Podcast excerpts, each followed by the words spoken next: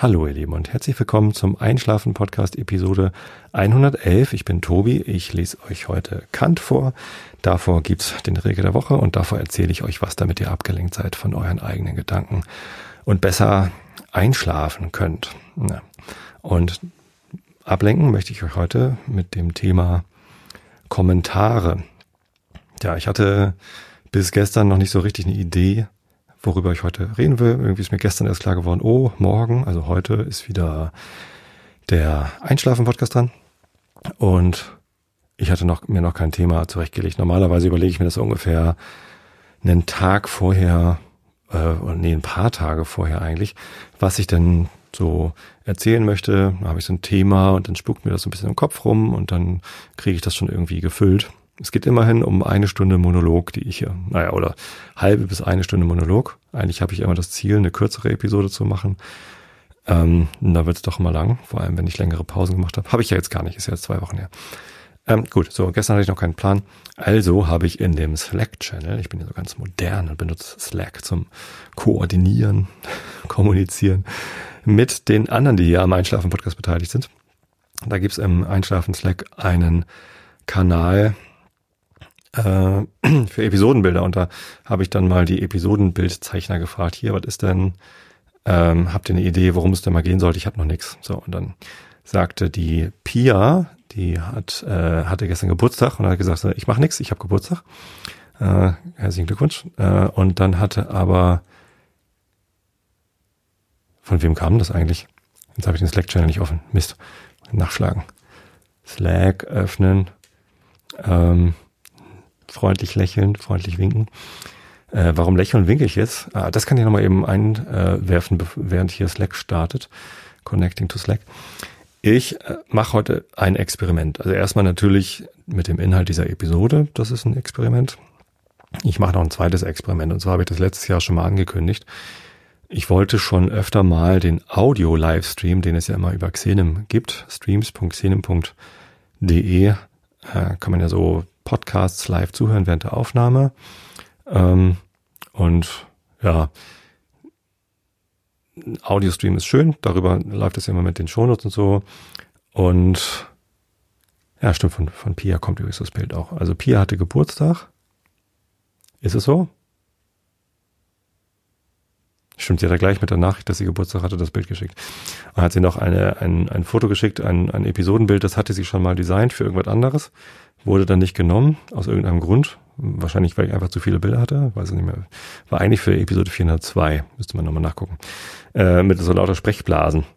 Da habe ich gedacht, Mensch, könnte man da Kommentarkultur machen.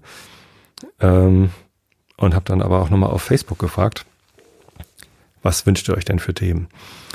Äh, und da kamen dann ganz viele Kommentare. Ja, jetzt habe ich halt irgendwie das Thema Kommentarkultur und die Kommentare auf Facebook. Ähm, äh, das andere Experiment, von dem ich gerade berichten wollte, bevor ich mich wieder von meinem Slack hab ablenken lassen, äh, war, dass ich jetzt zusätzlich zu dem Audiostream auf Xenem, den ich dann vielleicht demnächst einstellen werde, einen Videostream mache auf YouTube. Und zwar hat der Einschlafen-Podcast ja schon einen YouTube-Kanal, wo ich immer von Auphonic aus Videos hinrendern lasse. Das funktioniert alles automatisch. Da habe ich bisher gar nichts für getan, sondern einfach nur eine Einstellung mal vorgenommen bei ähm, Auphonic, dass wenn eine Episode fertig ist, automatisch ein Video gerendert wird mit dem Episodenbild und so einer Waveform mittlerweile ähm, dann nach YouTube hin. Und ja, das ist halt einfach nur ein zusätzlicher Kanal, über den man mich hören kann. Aber so richtig interessant äh, ist das nicht, sich dieses Video anzugucken. Ich weiß ja aber, dass viele Leute YouTube im Hintergrund laufen lassen, um was zu hören. So, und immerhin hat dieser Kanal ja auch schon ähm, ein paar Abonnenten, ich weiß jetzt gar nicht wie viele, 1000 vielleicht oder so. Ich sehe gerade, es gucken 32 Leute live zu, das ist ja ganz interessant. Ähm, ist ja auch Wumpe, wie viele Leute da jetzt irgendwie schon, äh, also, aber die Videos haben schon so ein paar Abrufe, ein paar hundert. So, ähm, und da wäre es ja vielleicht ganz interessant, da noch ein bisschen mehr zu bieten. Und da dachte ich, könnte ich einfach mal live mitlaufen lassen. Musste ich sowieso üben, denn am 6. Februar ist World Retrospective Day, Weltretrospektiven Tag und an dem Tag möchte ich gerne einen Workshop von dem ich euch auch schon erzählt habe, aus unseren Büros live streamen, so mit Folien und wie ich da so vorne rumhample. Ja, und äh, deswegen wollte ich das eh nochmal üben, wie das so geht mit dem Livestreaming. So, mache ich jetzt gerade. Das heißt, ich bin jetzt gerade live auf äh, YouTube. Ich hoffe, ihr könnt da nicht kommentieren, während ich sende, weil kann ich nicht sehen. Ah doch, ihr könnt kommentieren. Oh Gott, es gibt einen Live-Chat. das lese ich jetzt nicht. Lese ich nachher. Also bitte erwartet da jetzt keine, keine Kommentare. Aber danke, dass ihr da schon, schon kommentiert. Ähm, kommen wir zum eigentlichen Thema. Kapitelmarke Kommentarkultur. danke, Mo. Ich bin so froh, dass ich dich habe. Ähm, Kommentarkultur. Und zwar wollte ich also, als ich das äh, Episodenbild gesehen habe, ähm, das ich zwar schon kannte, aber als ich dann gedacht habe, was könnte man denn dazu für eine Episode machen, dachte ich, mache ich was zum Thema Kommentarkultur. Also wie geht man im Internet, ja wesentlich im Internet, äh, so mit Kommentaren um?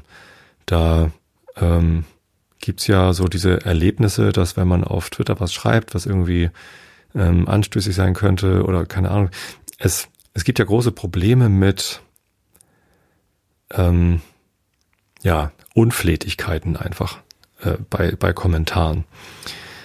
Dass man, weiß nicht, sich beleidigt, äh, Mobbing findet viel statt, so Cybermobbing und mittlerweile auch alles so mit Klarnamen. Die Leute fühlen sich immer sicherer, äh, sich irgendwie auf, auf YouTube äh, in Kommentaren oder in, auf Facebook oder was auch immer äh, mit ihren echten Namen äh, unanständig zu benehmen, weil eben diese Barriere Internet dazwischen ist. Ich selbst bin davon fast gar nicht betroffen. Ich habe irgendwie ein einziges Mal ein richtiges Problem gehabt. Da hat jemand äh, meine Familie angegriffen und das ist für mich eine Grenze. Ähm, da lasse ich niemanden drüber. Ähm, da gibt's dann also Stress. Ähm, ziemlich viele andere Sachen kann ich gut ignorieren. Also wenn mich einfach jemand beleidigt oder wenn jemand irgendwie zu neidisch wird oder sonst wie was, so dann kann ich da ganz gut drüber wegsetzen, äh, mich, äh, also das kann ich ignorieren, äh, obwohl ich mir natürlich immer negative Kritik auch zu Herzen nehme und äh, gucke, ob da was dran ist, ob ich was daraus lernen kann, ob ich mich verbessern kann. Ähm, aber das findet fast gar nicht statt. Also 99,99 Prozent aller Kommentare am Einschlafen-Podcast sind einfach super wertschätzend und lieb. Und ich weiß überhaupt nicht, wie ich das verdient habe. Das ist großartig. Also wenn ich auf Facebook was schreibe, dann kommt da so ganz viel Liebe und Wertschätzung zurück und das ist großartig. Das finde ich ganz toll und ich hoffe auch, dass es so bleibt. Es ist jetzt keine Aufforderung, mich zu mobben oder mich zu ärgern, äh, jetzt wo ihr wisst, dass ich da empfindlich bin. Ähm, nein, also äh, behaltet das ruhig bei. Ich frage mich nur, warum das bei mir so gut funktioniert und warum das bei so vielen anderen so schlecht funktioniert. Ich habe zum Beispiel letztens äh, den Bericht gelesen von Richard Gutjahr, habt ihr vielleicht auch mitbekommen, gegen durch die Presse. Er war sogar bei einem TEDx, hat, er hat einen TEDx-Talk gehalten, hatte ich in der letzten Episode schon.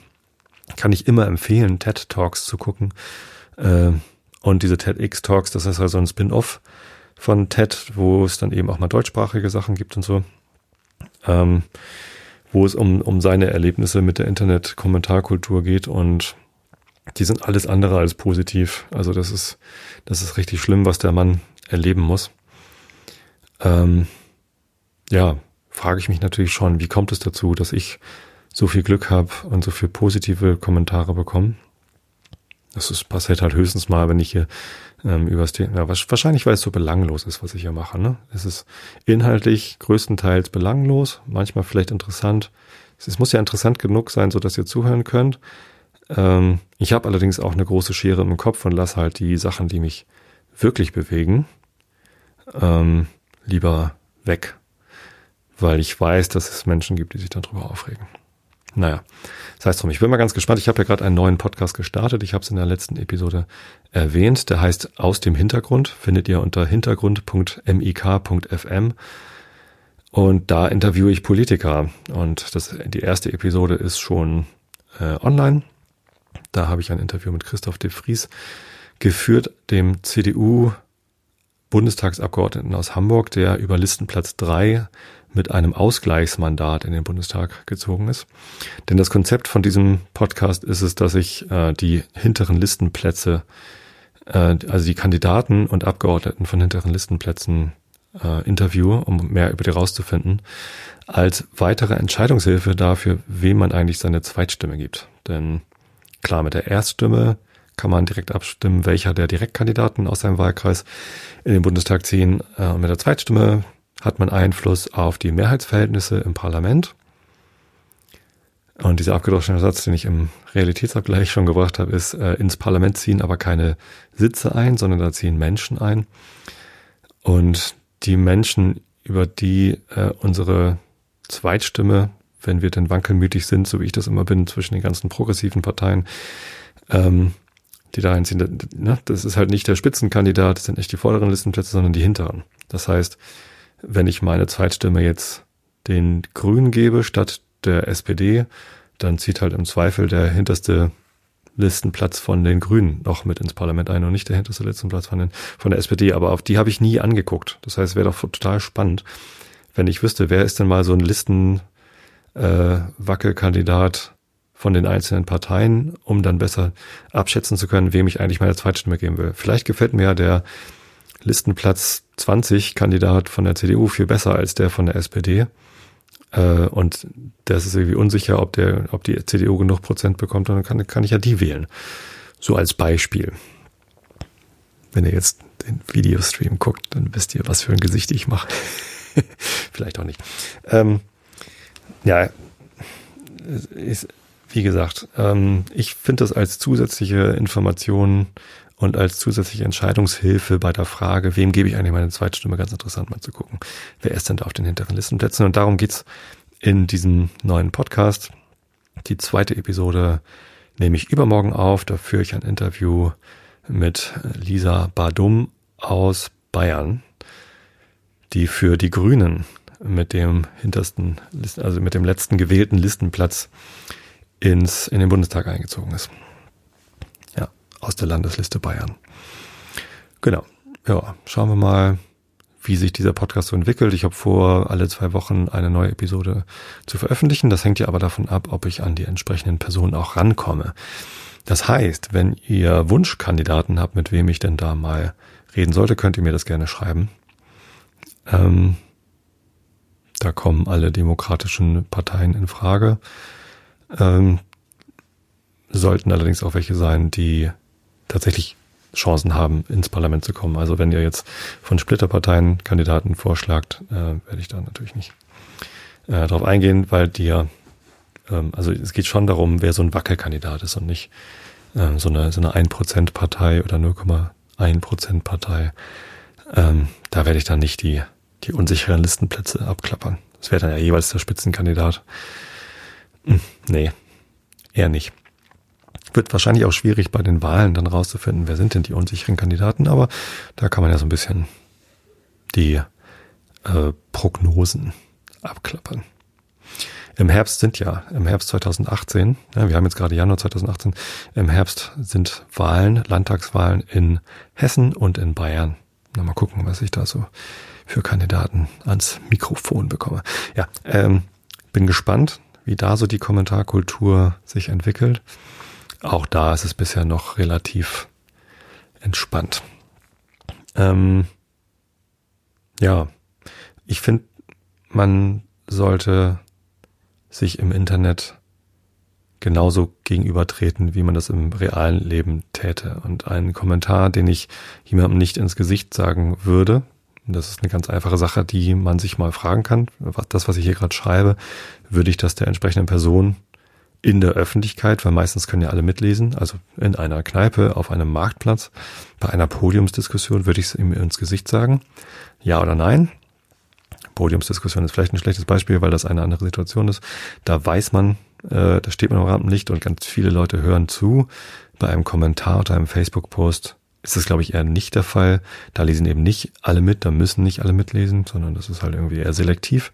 Ich lese auch ganz selten Kommentare, gerade bei so Beiträgen, wo ich schon weiß, dass es irgendwie polarisierend, gucke ich gar nicht erst die Kommentare an, weil das ja mich eher äh, abschreckt, was da so passiert. Ähm, genau, aber wenn man das tut, diesen Lackmustest einmal so, würde ich das auch äh, ins Gesicht sagen, dann ähm, kann man auch entscheiden, ob man das schreiben würde. Ich finde, könnt durchaus mit mehr Anstand miteinander umgehen. Wenn ihr jetzt allerdings überlegt, ob ihr so viel Wertschätzung und Zuneigung, wie ihr das in den Kommentaren mir gegenüber macht, äh, auch im realen Leben machen würdet oder ob ihr sonst vielleicht zu schüchtern wärt, mir das zu sagen, macht's ruhig weiterhin, dürft ihr.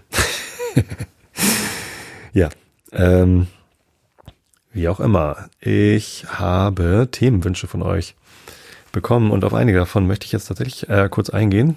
Äh, andere davon werde ich einfach äh, überspringen. Ich hoffe, ihr äh, seht mir das nach, weil es einfach viele sind. Ich habe hier ähm, 6600 erreichte Personen, sehe ich da gerade. Wo sich denn die Anzahl der, der Kommentare? Könnte ich vielleicht nochmal auf dem Webbrowser hier sehen.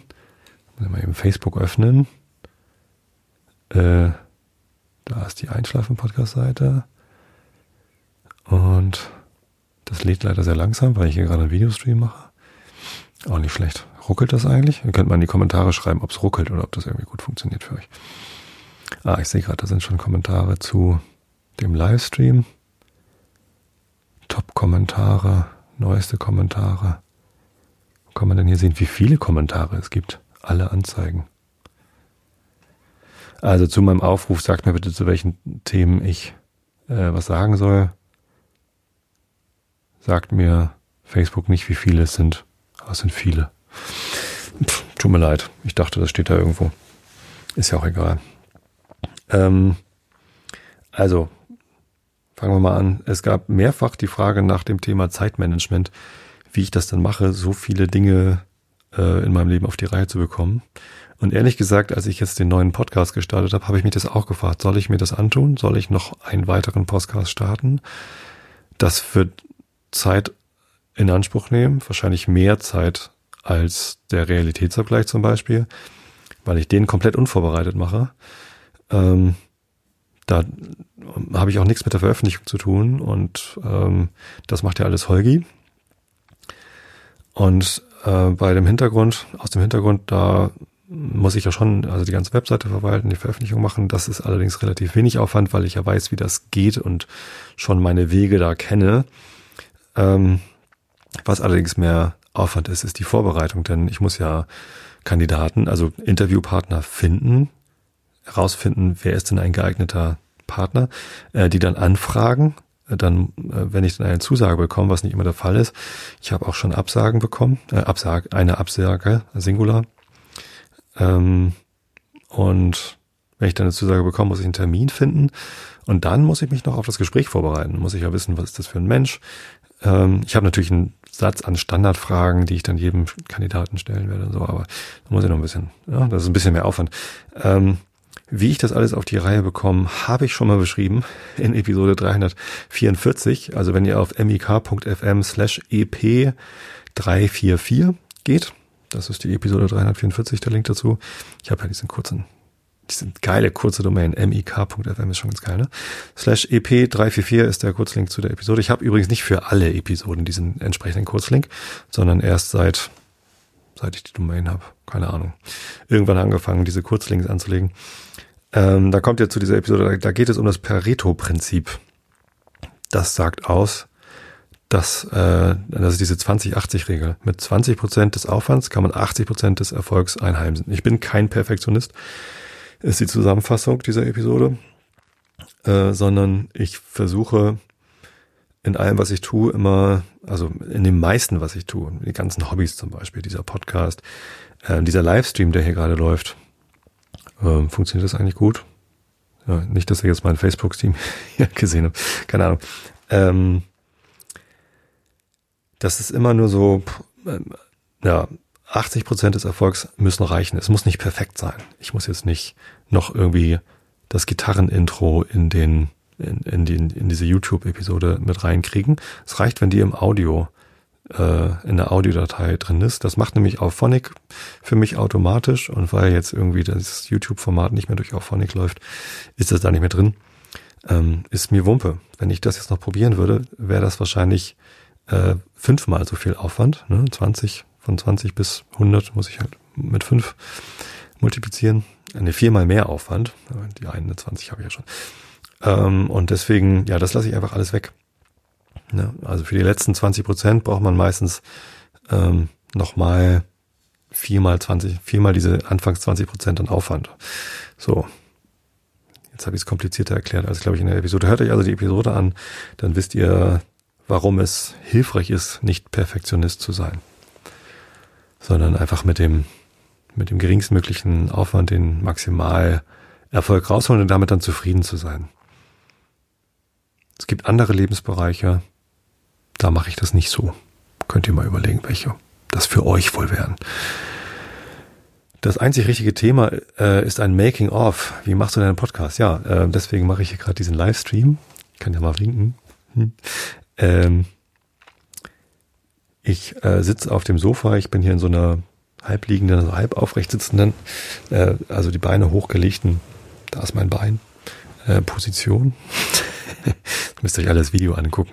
Nein, man sieht, äh, man sieht nicht viel im Video. Die Gardine ist im Hintergrund, da ist irgendwie, das Bild habe ich eingeblendet, das kann ich ja mal verschieben, dann kann man noch irgendwie sehen, was, was da verdeckt ist. Oh, jetzt habe ich das Videobild verschoben. Ach, ich glaube, ich lasse das lieber. OBS habe ich auch noch nicht so oft benutzt. Ähm, ja, ich habe hier einen Mikrofon vor der Nase, wisst ihr auch alle, Sennheiser MK4 auf so einem Geigenständer mit einem Pop-Schutz vor, dann, vor dem Mik zwischen Mikro und mir. Von da aus geht das XLR-Kabel Richtung äh, Zoom H6. Der liegt hier auf der Wand, äh, auf, dem, auf dem Sofa. Da ist die tote Katze vorne noch dran.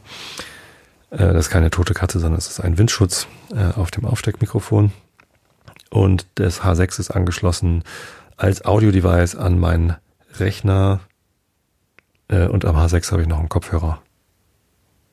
Da habe ich so ein Bose QC25 neues Canceling-Kopfhörer mir mal fürs Fliegen gekauft. Sehr angenehm, kann man auch zum Podcasten benutzen. Ist übrigens aus, wie ihr hier sehen könnt im Livestream, habe ich das Noise Canceling gar nicht eingeschaltet. Ich könnte es anmachen, aber dann stelle ich fest, dass der Akku da dran leer ist.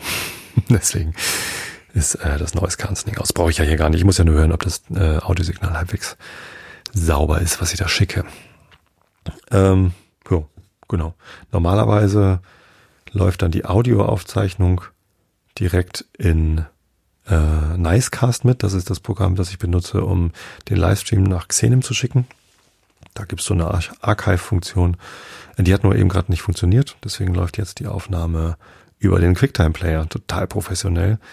Ähm, das ist die einfachste Möglichkeit, einen Audiostream der in den Rechner reingeht, einfach aufzuzeichnen. Dann kann man einfach sagen, oder ablade, neue Aufnahme, zack, los geht's.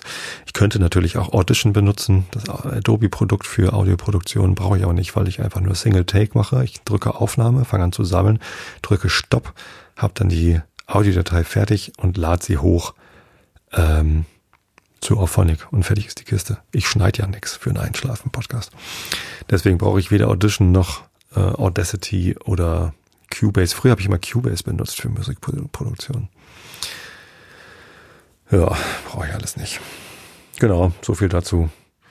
Ähm, kein Themenvorschlag, aber ein äh, Textvorschlag. Ich habe in der letzten Episode gesagt, dass ich mit den Elfenmärchen durch bin von den Brüdern Grimm und ein neues Buch brauche. Heute lese ich euch natürlich Kant vor, weil der dran ist. Ähm, aber die Christine hat geschrieben, dass der Herr Borchert vor ähm, jetzt über 70 Jahren gestorben ist. Und Wolfgang Borchardt ist jetzt gemeinfrei. Ich könnte also draußen vor der Tür vorlesen. Finde ich eigentlich ganz gute Idee. Könnte man mal ähm, angucken. Truthahn, Thema Truthahn gibt es erst im, äh, im Spätsommer wieder. Ganz spannende Frage von Theresa, von der ich weiß, dass sie nicht Theresa heißt. Ja, das war kein Klarname. Äh, trotzdem ein netter Kommentar. Wie wird wohl die digitale Welt in 20 Jahren aussehen? Ähm, wenn ich das wüsste. Ich weiß es nicht, aber das Thema ist tatsächlich sehr interessant, nämlich ähm, Digitalisierung. Ähm, die digitale Welt in 20 Jahren, wie die wohl aussehen wird, ähm, weiß ich nicht. Ich weiß aber, dass die digitale Welt in 20 Jahren ein noch viel krasseren Einfluss auf unsere nicht digitale Welt haben wird, als sie es jetzt schon hat. Thema Digitalisierung. Ich habe vor anderthalb Jahren oder so einen Vortrag gesehen von einer Xing-Mitarbeiterin. Da war ich auf dem Open Space, wo eine Xing äh, Mitarbeiterin, ich weiß gar nicht mehr genau, wer das war. Ich kannte sie nicht. Die war erst nach meiner Zeit zu Xing gekommen. Äh, und die hat das Thema Digitalisierung behandelt. Und also, ich weiß natürlich noch, wer das war, mir fällt nur der Name gerade nicht ein. Ich ähm, hatte mich damals so ein bisschen gewundert, weil ich dachte, Digitalisierung, das Thema ist doch durch.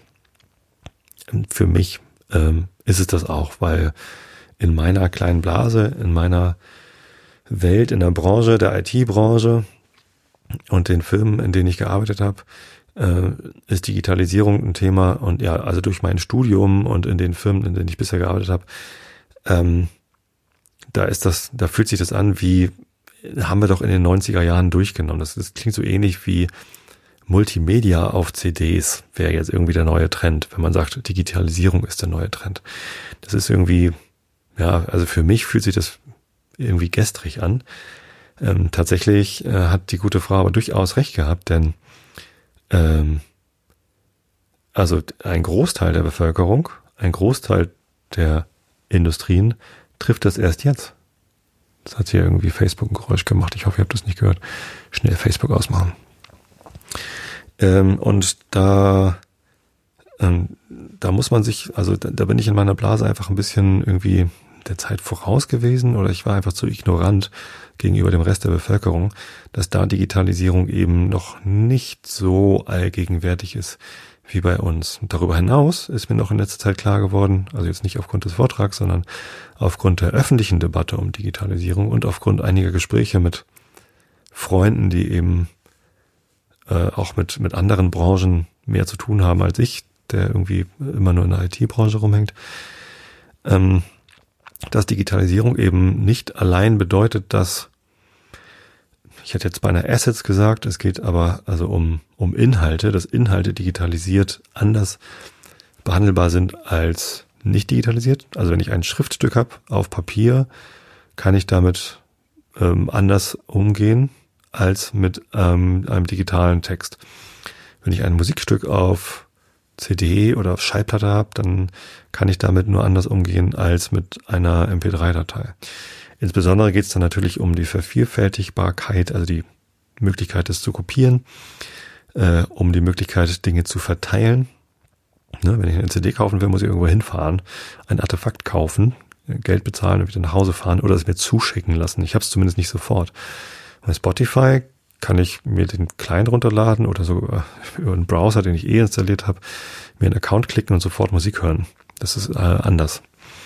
Das ist ja nicht mal MP3 dann wahrscheinlich, sondern haben die irgendein anderes Format. Ich weiß gar nicht, welches Format Spotify für Musik benutzt. Wahrscheinlich AAC, hochgradig verschlüsselt, was weiß ich. Ist ja auch egal. Ähm, und ja, also das ist der eine Aspekt von Digitalisierung, ähm, der dann sowas wie Datenschutz, der dann sowas wie ähm, Verwertungsrechte, der dann sowas wie ähm, äh, Open Data, also wer hat überhaupt Zugriff auf, auf Daten, also auf Texte zum Beispiel, wenn wissenschaftliche Veröffentlichungen früher in Journals natürlich irgendwie berechtigterweise viel Geld gekostet haben, äh, jetzt sind sie aber ohne Aufwand irgendwie für die gesamte wissenschaftliche Welt leicht zugänglich äh, machbar. Ähm, ja, also wie geht man damit um? So. Kopierschutz, äh, Datenschutz, alles Mögliche ist davon betroffen und darüber muss man sich natürlich Gedanken machen. Eine ganz andere, ähm, aber in meinen Augen viel entscheidendere Dimension der Digitalisierung ist aber äh, das, was die digitale Kommunikation, die Beschleunigung der Kommunikation, der Abläufe insgesamt, der Prozesse äh, mit unserem Leben, insbesondere mit unserem Arbeitsleben, aber auch im privaten Bereich äh, und überhaupt, also was das mit uns macht. Ähm, die ständige Verfügbarkeit über mobiles Internet und Smartphones, dass ich irgendwie ich war vorhin auf dem Elternabend, da ging es dann um die, den Französischaustausch äh, meiner Tochter, die fährt irgendwie bald irgendwie für eine Woche nach Frankreich und dann kommt irgendwie eine französische Austauschschülerin zu uns. Äh, und mir fiel dann ein, ach, ich habe äh, meine Tochter gar nicht gefragt, ob sie irgendwelche Fragen hat, die ich da stellen soll. Ich habe gesehen, andere Eltern bringen einfach ihre Kinder mit. Die haben auch nichts gefragt. Und dann habe ich einfach per WhatsApp schnell meine Tochter gefragt, hier, hattest du eigentlich noch irgendwelche Fragen? Äh, hat sie gleich so geschrieben, nö, eigentlich nicht. So. ich weiß eigentlich schon alles. Zumindest brannte ja nichts auf dazu.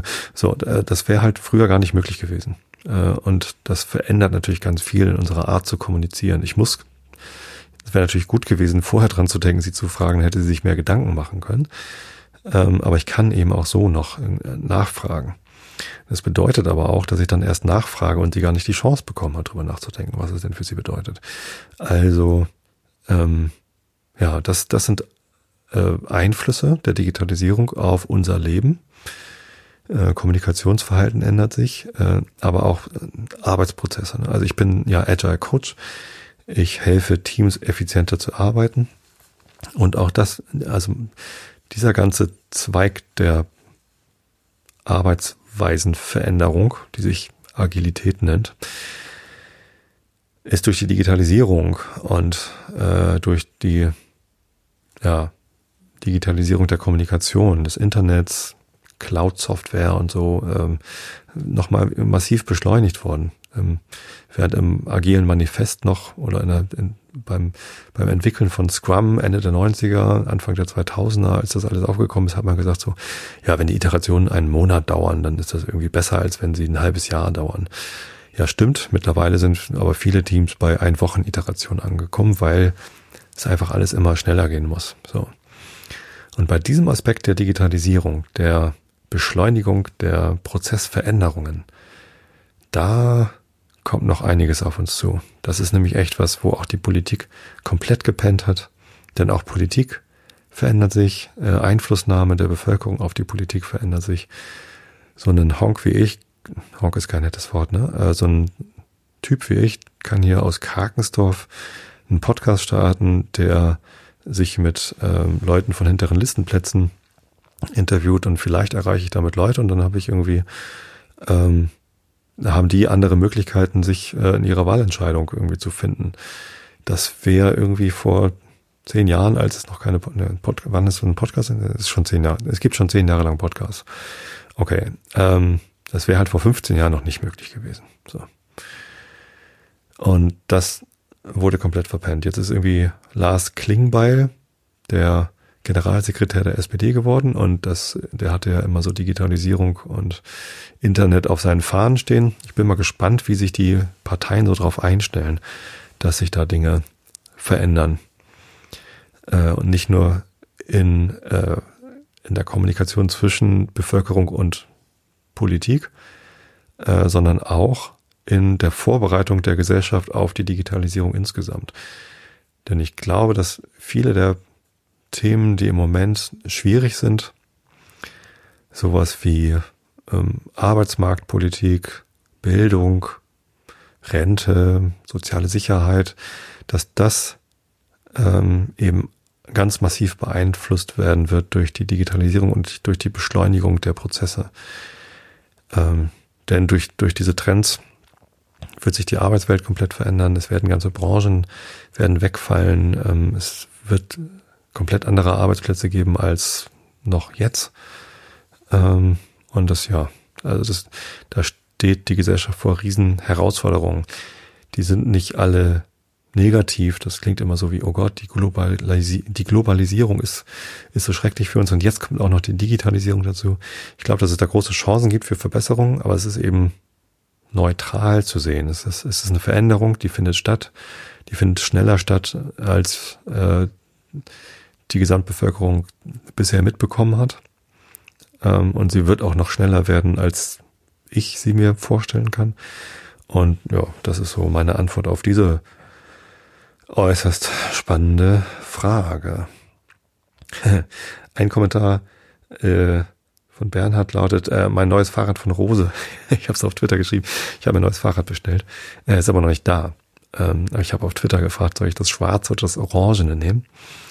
Das war so ein bisschen äh, wie die Frage nach den Schuhen, die ich irgendwie Ende letzten Jahres auf Twitter gestellt habe, äh, ob ich die kaufen soll. Yay or nay war die Frage. Auch ganz interessant, ähm, was da für Kommentare kam. Da, da äh, bei den Schuhen war tatsächlich gerade, da war ich so ein bisschen neugierig, äh, welche Art von Kommentaren kommt. Da wollte ich nicht wirklich wissen, soll ich diese Schuhe kaufen oder nicht. Hatte ich mich eh dagegen entschieden, weil ich sie einfach zu selten getragen hätte, als dafür, dass ich da 100 Euro für ausgegeben habe. Das waren so blaue Lack, Leder, nee, Lederschuhe, blaue Lederschuhe. äh, mit so einem ganz komischen Blau und das, also hätte ich halt auch das richtige Restoutfit für haben müssen. Ich hätte die, ich hätte die nie gekauft. Ich hätte es lustig gefunden, aber das wäre halt Quatsch gewesen. Bei dem Fahrrad war ich mir jetzt aber wirklich unsicher. Das matt schwarze sah schon ziemlich gut aus. Ich äh, mag schwarze Fahrräder und das matt schwarz war sehr, sehr cool. Es geht um das Rose Pro Cross äh, in der Ultegra Ausstattung. Wobei das in der 105 Ausstattung äh, die gleichen Rahmenfarben gibt.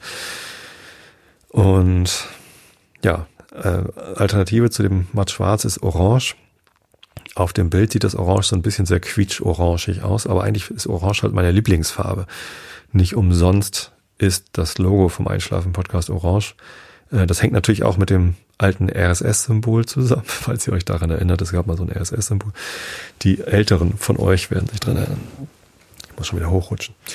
Ähm, und ja, also Orange ist schon meine Lieblingsfarbe und ja, ich habe es mir jetzt auch in Orange bestellt, weil das Internet gesagt hat, nimm das Orangene. Und es sieht ziemlich geil aus. Da freue ich mich drauf. Erzähl doch mal was zu deinen musikalischen Wurzeln, möchte Sven wissen. Wie ich zum Bassspielen gekommen bin, habe ich glaube ich auch schon mal erzählt. Ich habe ein Interview gelesen im Metal Hammer mit dem Bassisten von Manowar. Ich habe seinen Namen vergessen. Ich finde die Band auch ganz fürchterlich. Ich habe das früher wirklich mal gehört. Aber es ist eine ganz, ganz, ganz schwierige Band. ähm, wie heißt er denn? Naja, zumindest hatte der äh, ein Bassolo aufgenommen und das klassische Stück, äh, den Hummelflug, Sting of Bumblebee heißt das, glaube ich, auf Englisch, von, von wem ist denn der Hummelflug? Rimsky-Korsakow vielleicht. Nein, weiß ich nicht. Ähm,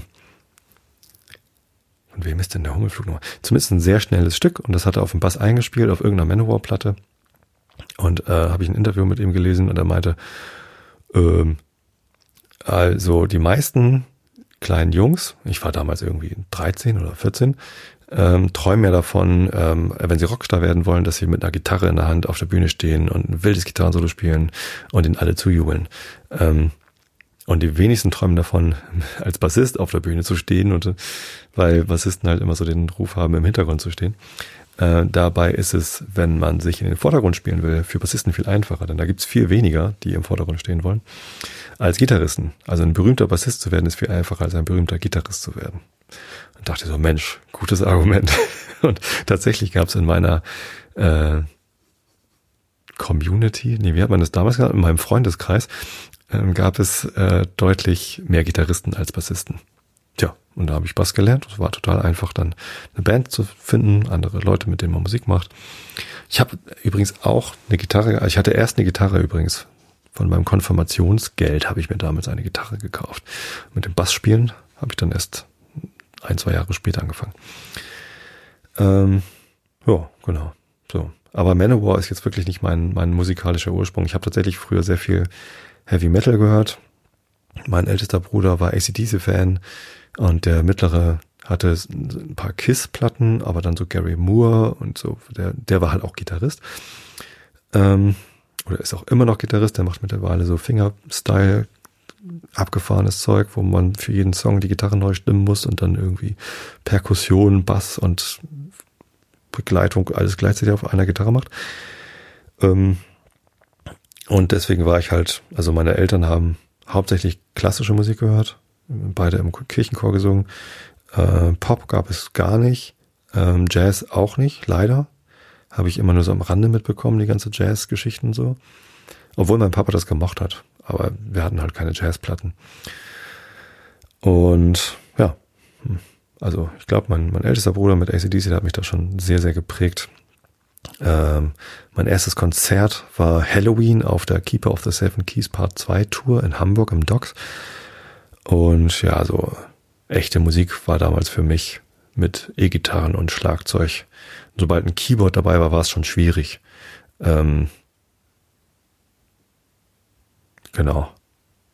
Ja, äh, also mit, mit Keyboard-Musik konnte ich mich erst viel später anfreunden. Dann so mit 18, 19 habe ich dann auch erkannt, dass Deepesh Mode eigentlich auch ganz nette Songs geschrieben hat. Äh, beziehungsweise diese Industrial-Schiene war dann auch irgendwie mal spannend für mich. Ähm, also sowas wie Nine Inch Nails, die ersten Platten, da wurde natürlich auch mit Samples gearbeitet und so. Ähm, EBM, Richtung Front to Tour kam dann irgendwann noch dazu. Ähm, ja, und dann aber auch, also nach meiner Heavy Metal und dann Rock und dann noch krassere Phase, ich war auch mal Death Metal Konzerten und so, kamen dann auch irgendwann entspanntere Sachen und dann ähm, habe ich gemerkt, so, so Akustikgitarrenmusik ist eigentlich auch ganz nett. Und dann habe ich äh, auf meinem Irland-Austausch schon, da war ich ja gerade mal 16 oder 17 oder so, habe ich die Black Family kennengelernt. Ähm, und Mary Black, eine der Black, Black Family Sängerinnen, eine der Töchter, hat ja auch eine Solo-Karriere gestartet und dann habe ich sowas eben auch gemocht. Genau. Mittlerweile höre ich ja alles, äh, was schön ist. Da bin ich mir mit meiner Tochter mal unterschiedlicher Meinung. ähm, genau. Ähm, der Weg zu Horst Blank war lang und steinig. Natürlich ein andermal. Das ist auch eine schöne, schönes Thema für eine eigene Sendung. Äh, Bitcoin und der ganze Zeug mit der Kryptowährung. Ich hatte mal ein Bitcoin-Wallet vor zwei, drei Jahren, vier Jahren, keine Ahnung, als, als Spendenmöglichkeit auch auf dem Einschlafen-Podcast verlinkt. Auf äh, das Wallet war auf dem PC äh, nur auf der Festplatte und ich hatte kein Backup und ist die Platte kaputt gegangen. Jetzt ist mein Bitcoin-Wallet weg. Ist nicht so schlimm, da waren irgendwie nur 0,00003 Bitcoin drauf. Äh, habe also auch nach dem jetzigen Stand, äh, was der Bitcoin-Wert ist, keinen großen Verlust gemacht. Vielleicht irgendwie 10 Euro oder so. Das ist natürlich schade, aber äh, sei es drum. Vielleicht war es auch ein bisschen mehr, ich weiß es nicht mehr genau. Irgendwer hatte mir mal Bitcoin gespendet. Ähm, selbst gemeint habe ich nicht. Und ich habe es jetzt auch nicht vor. Ich werde auch nicht investieren. Ich finde das furchtbar anstrengend. Die große Aufregung darum, ähm, tatsächlich einige meiner bekannten Arbeitskollegen und in meiner, äh, in meiner Facebook-Blase äh, beschäftigen sich sehr intensiv mit dem Thema und sobald einer anfing, versucht mich zu überzeugen, dass ich sofort was investieren wollte, schalte ich weg, weil ich davon nichts halte. Das ist äh, äußerst riskant. Die Blase lebt von sich selbst. Äh, der Kurs steigt nur, weil es eben diese Leute gibt, die sagen, oh, du musst sofort investieren. Und ich, ähm, ich halte mich da lieber raus. Also ich würde niemals eine Empfehlung in irgendeine Richtung aufgeben. So, jetzt ist es passiert und ich habe hier ein Störgeräusch produziert, weil ich mein Handy ständig ans Mikrofon halte. Ja, so, schnell Flugzeugmodus an, WLAN einschalten, damit ich ohne Störgeräusche weiter hier Kommentare vorlesen kann. Ja, also von Bitcoin halte ich mich fern. Über meinen Arbeitgeber und seine Produkte werde ich hier auch nichts sagen. Und das Spiel HSV gegen FC Köln, also Fußball habe ich lange nicht drüber gesprochen. Ne? Ähm, der HSV hat gegen den FC Köln verloren. Äh, der FC Köln darf sich wieder Hoffnung machen auf den Klassenerhalt in der ersten Bundesliga. Ist nur noch drei Punkte hinter dem HSV. Stand heute, war am 23. Januar 2018. Ähm, ich glaube nicht, dass der HSV jemals absteigen wird. Also die werden die Kurve schon noch kriegen, wenn nötig über die Relegation. Äh, Bernd Hollerbach ist natürlich eine spezielle Personalie, wenn man mich als FC St. Pauli-Fan fragt, denn er war eine Legende bei uns. Er hat irgendwie paar Jahre, vier Jahre oder so für uns gespielt. Äh, und wir haben ihn ins Herz geschlossen und Ho, Ho, Hollerbach gerufen, wenn er auf dem Platz war. Ähm, und ähm, er ist dann über ein, eine Zwischenstation, äh, wo er ein Jahr war, dann zum HSV gewechselt und seitdem rufen wir Ho, Ho, Hochverrat. Natürlich nicht sehr nett ist. Ähm, und äh, auch von den meisten wahrscheinlich eher mit einem Augenzwinkern gemeint ist. Es mag sicher Leute geben, die das ernst meinen und die dann ein persönliches Problem damit haben, wenn ein Spieler oder ein mittlerweile ja Trainer vom FC St. Pauli zum HSV wechselt. Ähm, halte ich für albernen Quatsch. Der Hollerbach hat in Würzburg, glaube ich, ganz gute Leistungen gebracht als Trainer. Immerhin ist er mit Würzburg aus der Regionalliga, glaube ich, über die dritte in die zweite Liga aufgestiegen und dann aber gleich wieder abgestiegen. Ich weiß nicht, ob er Mannschaften, die in Problemen sind, gut helfen kann, denn die Aufstiege hat er mit einer Mannschaft gemacht, die keine Probleme hatte. Also die, also die sehr erfolgreich war und so eine, so eine Erfolgsmannschaft weiter zum Erfolg zu bringen, ist natürlich eine Leistung. Das passiert nicht von automatisch, also von allein. Ähm, aber als Würzburg dann Probleme bekommen hat, konnte er da eben nicht helfen. Das ist die Frage, ob er da helfen kann. Ich glaube, er ist so ein, so ein Durchgreifer-Typ. Er hat, glaube ich, auch viel von Magath gelernt. Ähm, Felix Magath ist ja auch so ein Schleifer. Mal sehen, ob es ihm gelingt, beim HSV die richtigen Weichen zu stellen. Er müsste, glaube ich, dürfte kein Blatt vor den Mund nehmen, um die richtigen Sachen zu verändern. Ähm, aber wenn Hollerbach das nicht schafft, dann schafft es der nächste. Äh, der HSV steigt nicht ab. Da würde ich glatt einen Zehner drauf setzen. Ich habe nur noch keine Online-Plattform gefunden, wo ich das kann. Ähm, nö, da sehe ich andere Kandidaten. Also Wolfsburg kann ruhig mal absteigen. Mainz darf auch gerne mal in die zweite Liga kommen. Ist bestimmt lustig. Also nicht, weil ich was gegen Mainz habe, sondern weil ich gerne mal äh, Mainz am Millantor sehen würde. So, das wäre doch nett. Kommt doch mal vorbei. Ihr, ihr dürft dann ja auch gleich wieder aufsteigen, also kein Problem. Mainz ist natürlich auch eine Mannschaft, die gerne mal international spielen mag. Ist denen ja auch schon mal geglückt. Dann wenig erfolgreich, aber ja, ist mir wurscht. Wirklich. Ähm, ich ich kenne mich halt auch eher in der zweiten Liga aus als in der ersten Liga. Was interessiert mich HSV gegen Köln? Nicht wirklich. Ähm, ich muss ein bisschen scrollen, weil die nächsten Themen hatte ich hier schon. WhatsApp, äh, Adobe, äh, mein Radweg zur Arbeit. Jo, gibt's nicht viel Neues zu sagen. Ich habe mir jetzt einen Cyclocrosser bestellt, also das Pro Cross von Rose, habe ich genau zu dem Zweck gekauft, dass ich den öfter machen kann, den Radweg zur Arbeit, denn ich habe ja ein Rennrad und der Unterschied zum Cyclocrosser ist, dass auf dem Rennrad halt wirklich nur schmale Reifen draufgehen. Also der ist irgendwie so 25 Millimeter Reifen drauf und viel breiter geht auch nicht. Vielleicht 28 Millimeter oder so. Ähm, das ist aber so für Frühjahr, Herbst, nassen Asphalt, Blätter nicht so geeignet. Und bei meiner letzten Fahrt, ich glaube im November, bin ich ja genau auf feuchten Blättern mit dem Rad ausgerutscht und gestützt. Das war nicht so gut. Ähm, deswegen kaufe ich mir jetzt einen Crosser damit wird es dann gehen und dann kann ich öfter fahren, kann ich dann mehr drüber reden. Äh, um die Liebe. Sei es Liebe zum Hobby, zu seinem Partner oder die Liebe zum Kaffee am Morgen. Erfüllte Liebe, unerfüllte Liebe. Was ist Liebe? Warum strebt jeder nach Liebe? Das ist ja eins meiner Lieblingsthemen. Und ich habe ähm, auch schon sehr häufig drüber gesprochen, äh, vor allem im Zusammenhang mit Religion. Denn ich nenne mich ja Christ ich nenne mich aber gleichzeitig auch Atheist. Heute Morgen habe ich mich mit einem guten alten Freund äh, unterhalten und ich habe ihm mein Wahlplakat gezeigt, das natürlich kein echtes Wahlplakat ist, aber ich habe ja so ein Scherzwahlplakat für die Wahl zum Kirchenvorstand gemacht, wo ich drauf bin mit einem Kirchenturm im Hintergrund, wo ich übrigens den zweiten davon, denn das ist das Münster in Basel, was man da sieht. Äh, und die Tosteter Kirche hat nur einen Kirchturm. Ja, mit dem Bouquet kann man es verwechseln. Und als Unterschrift für das Plakat habe ich mir äh, draufgeschrieben, Wahl zum Kirchenvorstand, warum nicht mal ein Atheist? Und gleichzeitig gehe ich zur Partei der Humanisten und ähm, oute mich dort als Christ. Meint er, du machst es dir aber auch ganz schön schwer. Ja, äh, ist aber so. Ich bin halt äh, Atheist und Christ. Ähm, ich glaube nicht an einen Gott, eine Person, eine Instanz, die da ist, zu der man sprechen kann und die dann irgendwas tun kann, antworten oder irgendwas bewegen. Ähm, ich bin aber durchaus religiös und weil sich mein Glauben äh, gut mit dem Christentum vereinbaren lässt, außer natürlich mit diesem Glaubensbekenntnis, das spreche ich halt nicht mit, aber sei es drum. Ähm, ähm, ja, Liebe ist aber auch im Christentum, aber vor allem für mich ähm, die große Macht. Die Liebe ist der Heilige Geist, der uns ähm, beflügelt, der, die uns dazu treibt, Dinge zu tun. Aber das sind halt wir, die wir das tun. Durch die Liebe, die in uns ist. Das ist nichts externes, das ist keine Person.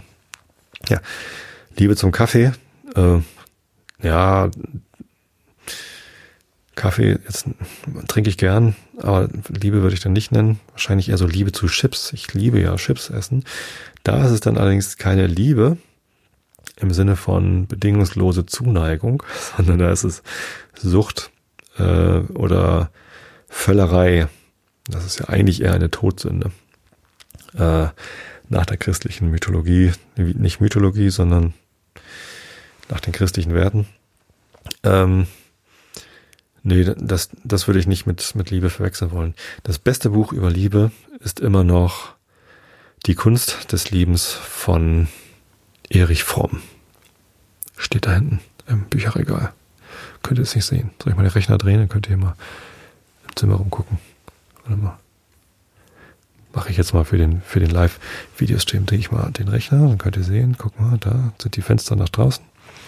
Äh, da vor dem ähm, rechten Fenster, ich hoffe, das wird, erscheint auch rechts im Bild, seht ihr meine Chili-Zucht da hinter der Orchidee und da kommt dann das Bücherregal.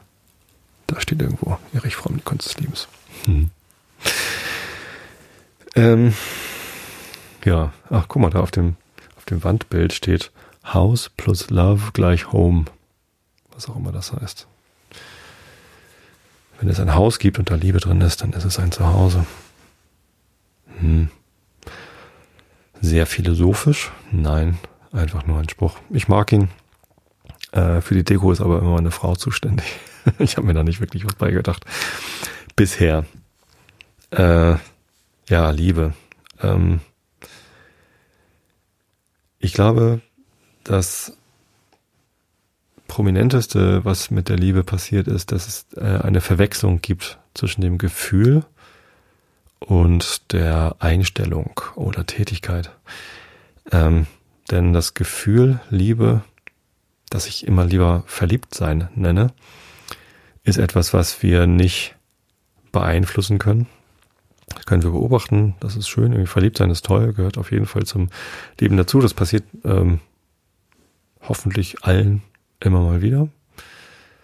Ähm, nein, es gibt natürlich auch Menschen, die kein, kein Verliebtsein empfinden können. Das ist ein, ein großes Problem. Äh, darum soll es aber nicht gehen, sondern ähm, verliebt sein.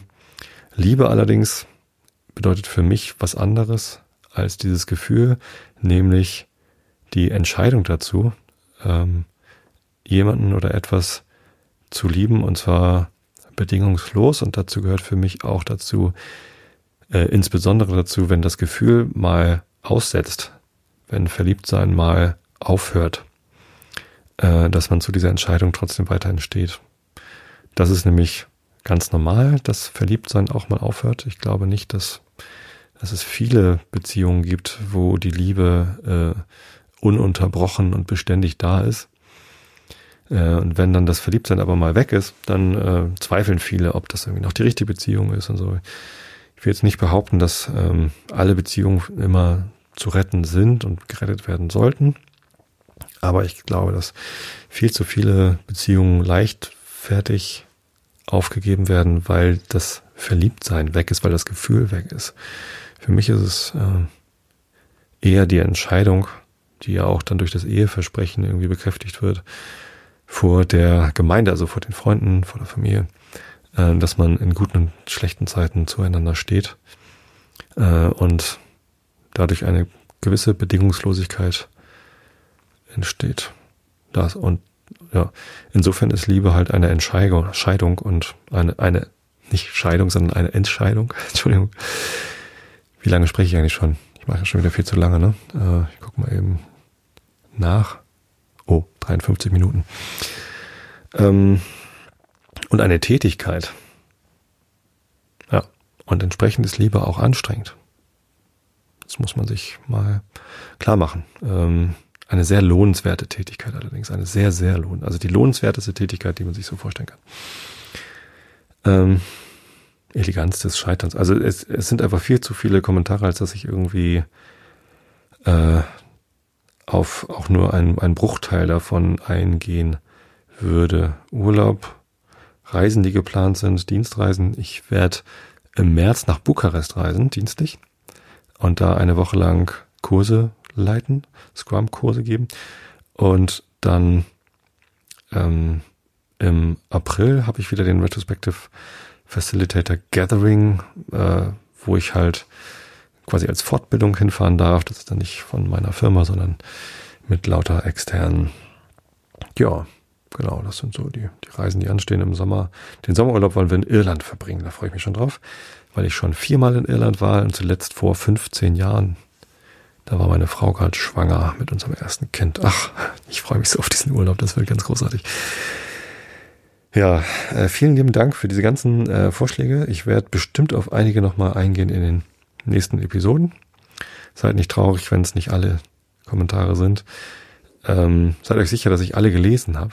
Ich habe übrigens angewöhnt, ähm, bei allen Kommentaren, die ihr mir auf Facebook oder auf äh, Twitter schreibt, ein äh, gefällt mir oder Herzchen oder Like zu geben. Erstens, weil es mich wirklich freut, dass ihr was kommentiert. Zweitens, weil ihr alle so nett seid und so nette Sachen schreibt. Drittens, auch als äh, Signal an euch, ich habe es gelesen. Und auch als Signal an mich. Den hier habe ich schon gesehen. Ähm, genau, wenn ich da mal einen vergesse, nehmt es mir nicht übel. Es, es, sind mittlerweile viele, vor allem auf YouTube übrigens.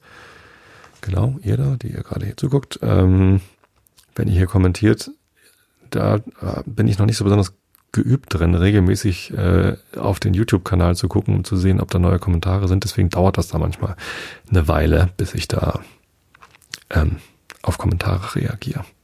Aber YouTube-Kommentare gefallen mir, weil ich da äh, Daumen hoch, Daumen runter und Herzchen verteilen kann. Ich weiß noch nicht genau, wo der Unterschied so ist zwischen, zwischen Herzchen und Daumen hoch. Vielleicht könnt ihr mir das mal erklären. Ich bin nicht so der YouTuber. Ähm, ich verteile einfach Daumen hoch oder Herzchen oder beides, je nach Geschmack. Geht eigentlich beides, weiß ich nicht mal. Keine Ahnung. Sei es drum. Ähm, ich guck mal, wie viele Leute hier gerade live zugucken, dann kann ich nochmal winken. Ach, ich habe es hier längst schon wieder zugemacht. Oder was? Wo ist denn hier das YouTube-Fenster? Äh, könnt ihr mal sehen, wie gut ich das hier kann. youtube.com slash User Einschlafen Podcast. User slash Einschlafen Podcast. Da müsste ich es ja jetzt sehen, oder? Wie geht das hier? Nee, hier auf meinem Dashboard muss ich das sehen. Gar nicht auf dem Kanal selbst, sondern Creator Studio. Meine Güte, bin ich schlecht. 1956 Subscriber habe ich übrigens. Äh, und der Livestream. Elapsed Time eine Stunde vier. 44 Leute gucken live zu. Hallo, ihr 44. Ähm, tja, genau. Dann wünsche ich euch jetzt allen eine gute Nacht. Ich gucke hier mal eben. Bassspieler sind die coolsten. Ist der und Bassspielerin sind die neuesten beiden Kommentare. Gefällt mir sehr gut. Ja, Bassspieler. Ich hatte eine Arbeitskollegin bei Xing, die Bassspielerin war. Total cool. Finde ich echt super. Super duper. Ähm, ansprechend. Ähm, genau, so. Jetzt seht ihr hier, wie ich äh, schon wieder auf mein Handy gucke. Nicht, weil ich Kommentare lese, sondern weil ich den Rilke der Woche immer von meinem Handy aus vorlese hier. Kindle-App, weiß auf schwarz. Der Rilke der Woche beginnt so, wie er heißt, nämlich Ich fürchte mich so vor der Menschen Wort, sie sprechen alles so deutlich aus, und dieses heißt Hund und jenes heißt Haus, und hier ist Beginn und das Ende ist dort. Ich hatte, ach so, reiht sich auf Wort, ich hatte jetzt, und das Ende ist aus. Na, äh, mich bangt auch ihr Sinn, ihr Spiel mit dem Spott, sie wissen alles, was wird und war, kein Berg ist ihnen mehr wunderbar, ihr Garten und Gut grenzt grad an Gott. Ich will immer warnen und wehren, Bleibt fern, die Dinge singen höre ich so gern, ihr rührt sie an, sie sind starr und stumm. Ihr bringt mir all, alle die Dinge um. Äh, ich bin immer wieder verdutzt, ehrlich gesagt, wie gut manchmal der Rilke der Woche passt zu dem, was ich in der Episode vorher erzählt habe. Ähm, passt doch super zum Thema Kommentarkultur, oder? Na. Wie auch immer. Ich hoffe, Ihr schlaft alle längst, denn jetzt gibt es Kant. Ich bräuchte ein bisschen mehr Licht. Gucken, ob das jetzt funktioniert. Hm. Hier ist hinter dem Regal ein Lichtschalter für eine Lampe. Klick. Muss ich mal rüber. Entschuldigung. Komische Geräusche. So. Mal sehen, wie das jetzt aussieht. Wahrscheinlich komischer Lichteffekt hier von der Seite. Tut mir leid. Was ist denn da so blaues? Achso, das ist die Reflexion vom Monitor. Na gut, aber jetzt habe ich hier genug Licht. Ich lese euch vor aus dem Buch Immanuel Kant, Kritik der reinen Vernunft, Band 2. Wir sind auf Seite 515 beziehungsweise B600. Ähm, guckt mal, da sieht man oben die Seitenzahl. Äh, unten steht aber die Seitenzahl der beiden Ausgaben. Es gibt ja zwei Ausgaben von der Kritik der reinen Vernunft, die hier A und B genannt werden. Äh, und ich lese euch natürlich die zweite Ausgabe vor, weil der gute Herr Kant ja sicher einen Grund gehabt hat, warum er sie redigiert hat. Ich höre übrigens gerade zum Einschlafen äh, das Buch von ähm, äh, über Audible. Könnt ihr euch registrieren über audible.de slash einschlafen, wenn ihr wollt. Erste äh, Hörbuch ist gratis und könnt ihr sogar umtauschen. Ähm, Erkenne dich selbst von Richard David Brecht. Eine Geschichte der Philosophie. Band 2 gesprochen von Bodo Primus. Primus ist übrigens, wo ich schon über Bassisten rede und äh, Primus. Äh, eine meiner Lieblingsband, Primus, äh, hat den wildesten Bassisten der Welt. Äh, ja, hört sich an. Richard David Brecht schreibt die wildesten Philosophiebücher der Welt. Nein, er schreibt gute Philosophiebücher. Und in diesem äh, geht es natürlich auch um Herrn Kant und seine Kritik der verschiedenen Dinge. Und der Bodo Primus hat eine ganz wunderbare Vorlesestimme zum Einschlafen. Der könnte mir Konkurrenz machen. Na. Ähm, wenn ihr mal nicht einschlafen könnt, klickt euch ein Audible-Abo und holt euch dieses Hörbuch. Das dauert 21 Stunden. Das ist so viel wie 21 Episoden Einschlafen-Podcast und äh, für mich funktioniert das fantastisch. Äh, ich muss halt, ich mache immer den Sleep Timer der App auf eine halbe Stunde und am nächsten Tag muss ich 25 Minuten zurückscrollen, weil ich nach nur 5 Minuten garantiert weg bin, um überhaupt irgendwas mitzubekommen von dem, was dort besprochen worden ist. Ich hoffe, euch geht's ähnlich und ihr könnt diese Episode bestimmt eine Woche oder zwei Wochen zum Einschlafen nutzen. Jetzt aber äh, des dritten Hauptstücks, zweiter Abschnitt von dem transzendentalen Ideal in Klammern Prototypon transzendentale. Augen zu und zugehört.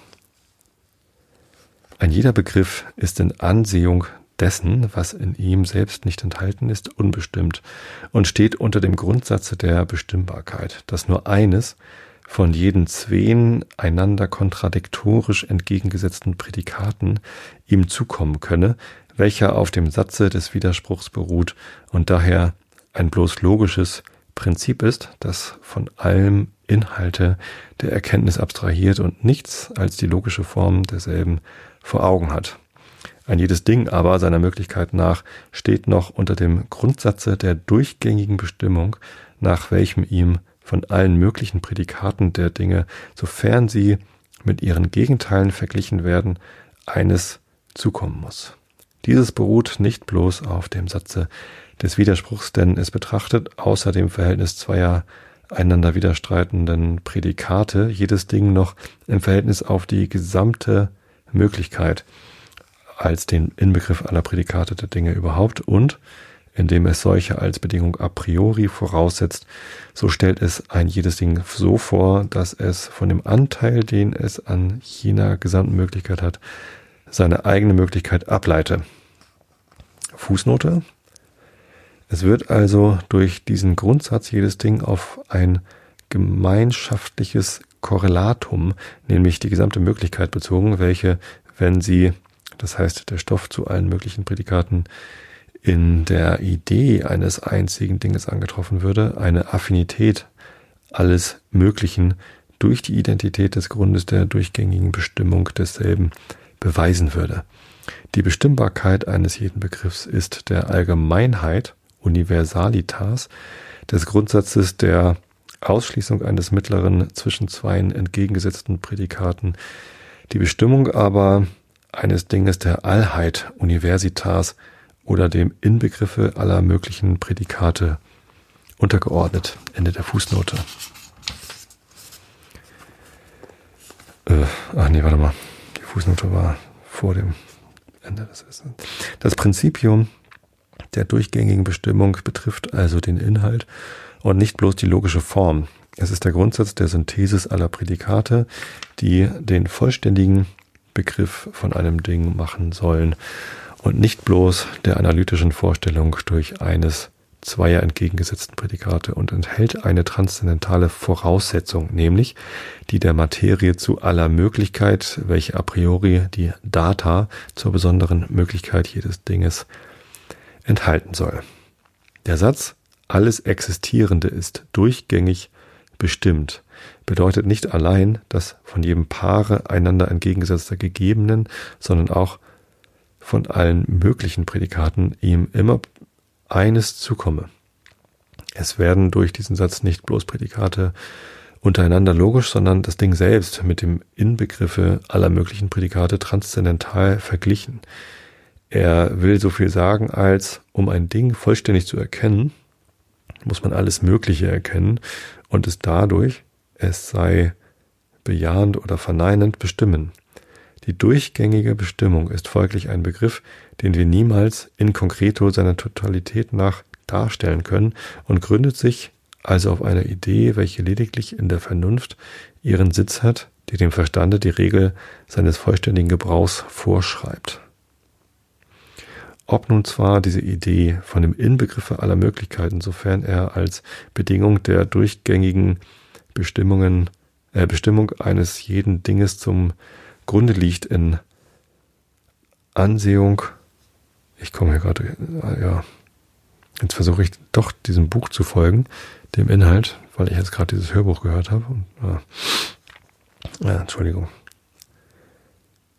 in Ansehung der Prädikate, die demselben ausmachen mögen, selbst noch unbestimmt ist und wir dadurch nichts weiter als einen Inbegriff aller möglichen Prädikate überhaupt denken, so finden wir doch bei näherer Untersuchung, dass diese Idee als Urbegriff eine Menge von Prädikaten ausstoße, die als abgeleitet durch andere schon gegeben sind oder nebeneinander nicht stehen können und dass sie sich bis zu einem durchgängig a priori bestimmten Begriffe läutere und dadurch den Begriff von einem einzelnen Gegenstande werde, der durch die bloße Idee durchgängig bestimmt ist, mithin ein Ideal der reinen Vernunft genannt werden muss. Wenn wir alle möglichen Prädikate nicht bloß logisch, sondern transzendental, das heißt nach ihrem Inhalte, der an ihnen a priori gedacht werden kann, erwägen, so finden wir, dass durch einige derselben ein Sein, durch andere ein bloßes Nichtsein vorgestellt wird. Die logische Verneinung, die lediglich durch das Wörtchen nicht angezeigt wird, hängt eigentlich niemals einem Begriffe, sondern nur dem Verhältnisse desselben zu einem anderen im Urteil an und kann also dazu bei weitem nicht hinreichend sein, einen Begriff in Ansehung seines Inhalts zu bezeichnen. Der Ausdruck nicht sterblich kann gar nicht zu erkennen geben, dass dadurch ein bloßes Nichtsein am Gegenstande vorgestellt werde, sondern lässt allen Inhalt unberührt.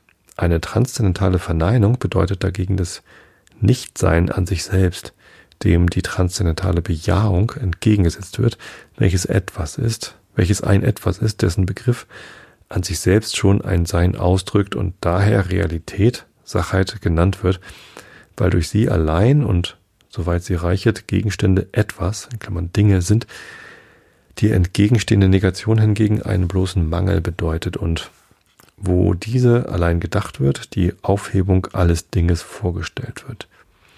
Nun kann sich niemand eine Verneinung bestimmt denken, ohne dass er die entgegengesetzte Bejahung zum Grunde liegen habe. Der Blindgeborene kann sich nicht die mindeste Vorstellung von Finsternis machen, weil er keine vom Lichte hat, der Wilde nicht von der Wilde nicht von der Armut, weil er den Wohlstand nicht kennt. Äh, Fußnote. Die Beobachtung und Berechnung der Sternkundiger haben uns viel Bewundernswürdiges gelehrt. Aber das Wichtigste ist wohl, dass sie uns den Abgrund der Unwissenheit aufgedeckt haben, den die menschliche Vernunft ohne diese Kenntnisse sich niemals so groß hätte vorstellen können und worüber das Nachdenken eine große Veränderung in der Bestimmung des, der Endabsichten unseres Vernunftgebrauchs hervorbringen muss. Ah. Sternkundiger. Er meint Astronomen. Ähm, der Unwissende hat keinen Begriff von einer Unwissenheit, weil er keinen von der Wissenschaft hat und so weiter. Es sind also auch alle Begriffe der Negationen abgeleitet und die Realitäten enthalten die Data und sozusagen die Materie äh, oder den transzendentalen Inhalt zu der Möglichkeit und durchgängigen Bestimmung aller Dinge.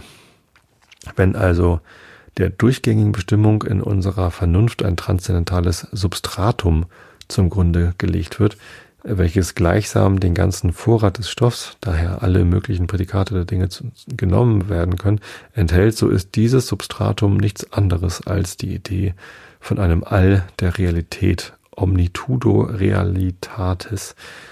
Alle wahre Verneinungen sind als denn nichts als Schranken, welches sie nicht genannt werden können, könnten, wenn nicht das Unbeschränkte, das All, zum Grunde läge. Jo, und so weiter und so fort bis zum nächsten sinnvollen Cut sind es noch ein paar Seiten. Hier lese ich euch dann das übernächste Mal vor. Was ich euch beim nächsten Mal vorlese, weiß ich noch nicht. Sehen wir dann. Also vielen Dank fürs Zuhören, vielen Dank fürs Zuschauen an die Leute hier im YouTube Livestream. Alle, die hier nicht live zugeguckt haben, können sich das Video natürlich nachträglich anschauen ähm, oder es auch sein lassen, weil man wirklich nicht viel Interessantes sieht. Ich wünsche euch allen eine gute Woche, eine gute zwei Wochen Zeit bis zum nächsten Einschlafen-Podcast. Nächste Woche gibt's den Realitätsabgleich. Ähm, eine neue Folge Mal mit uns gibt's übrigens auch. Falls ihr den noch nicht kennt, ein Podcast mit meiner Tochter Lovis, wo sie Bilder beschreibt und ihr dürft mitmalen. Auch da dürft ihr gerne reinhören und schickt uns gerne eure Bilder zu. Zur neuesten Episode haben wir noch nicht so viele Bilder bekommen. Ähm, Genau gesagt erst eins. Und zur äh, Wichtel-Episode davor haben wir genau drei Bilder bisher, nämlich das vom Wichtel und unsere beiden.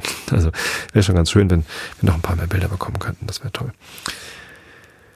Ja, wenn ihr malen mögt.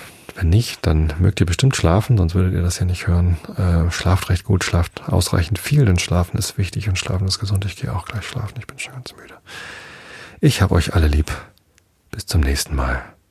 Gute Nacht.